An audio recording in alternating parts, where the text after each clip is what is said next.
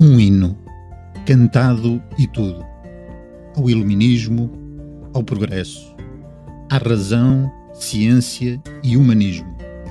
Imaginem um tempo em que a esperança média de vida, tipo 40 anos.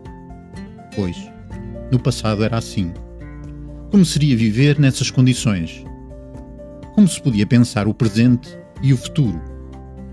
Pois é, nós comemos melhor, temos melhor saúde, melhor educação, melhor tecnologia, melhores empregos.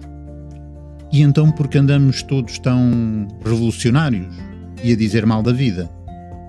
Bem, isso é outro assunto. E o livro? Obrigatório. Boas leituras.